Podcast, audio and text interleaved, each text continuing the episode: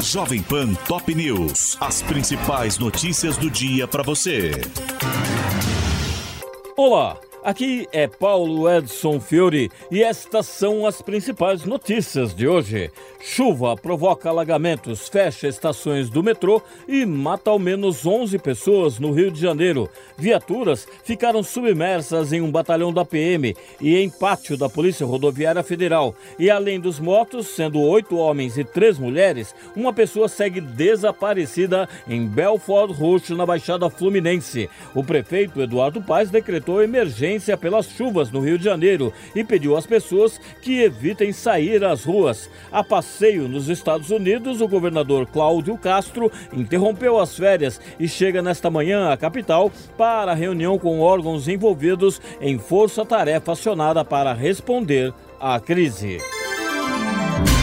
Jair Bolsonaro compara gestões e afirma, abre aspas, posso ser horrível, mas o outro cara é péssimo.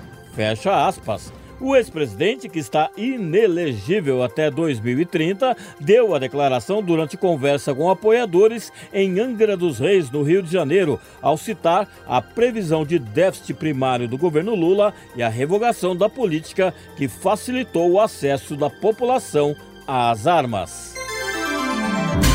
Lula se reúne hoje com o presidente do Paraguai em meio a impasse sobre a tarifa de energia de Itaipu. No encontro no Palácio do Planalto, Santiago Penha e o petista também conversarão sobre o Mercosul, obras de integração de infraestrutura e o combate aos crimes transnacionais.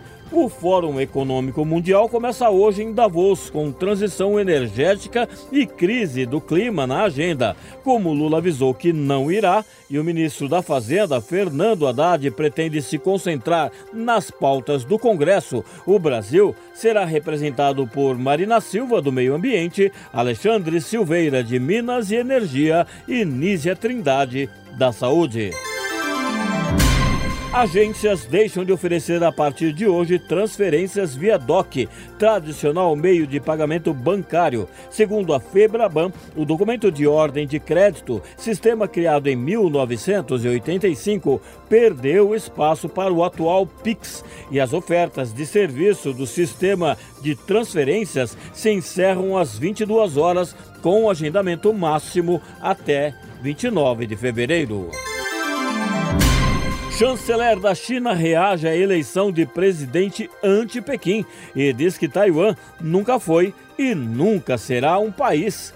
O duro comentário de Wang Yi sobre a vitória de Lai Ching-te na ilha foi proferido neste domingo em coletiva no Cairo, capital do Egito, durante viagem para reunião bilateral com o presidente Abdel Fattah al-Sisi.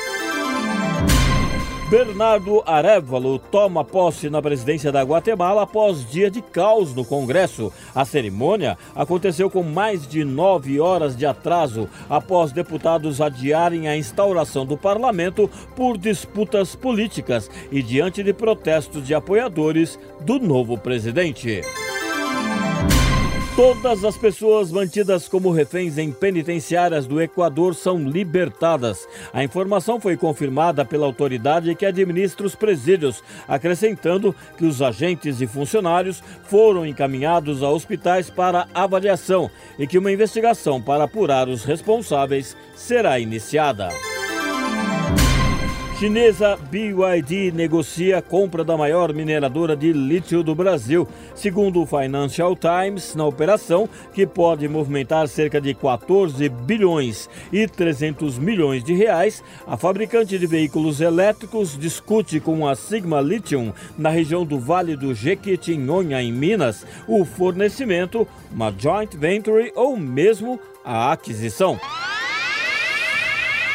Pela Copa São Paulo, o Corinthians vence o Atlético Goianiense por 4 a 1 e está nas oitavas. O São Paulo bate a Ferroviária por 2 a 1 e também avança. E o Grêmio conquista a vaga com goleada de 4 a 2 sobre o Coimbra de Minas. Hoje, o Palmeiras joga contra o Aster Itaquaquecetuba. O Flamengo pega o São José do Rio Grande do Sul. O Santos enfrenta o Água Santa e o Cruzeiro luta pela sobrevivência na competição contra a equipe da Portuguesa. Este é o podcast Jovem Pan Top News. Para mais informações, acesse jovempan.com.br. Jovem Pan Top News. As principais notícias do dia para você.